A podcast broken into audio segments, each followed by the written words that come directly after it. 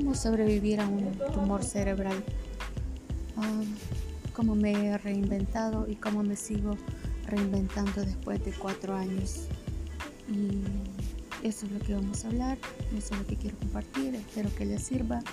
Ah, van a haber anécdotas, algunas son con humor negro, pero espero que al final de cuentas les ayude, de que sé que no hay muchos grupos de soporte, espero que este sirva de algo.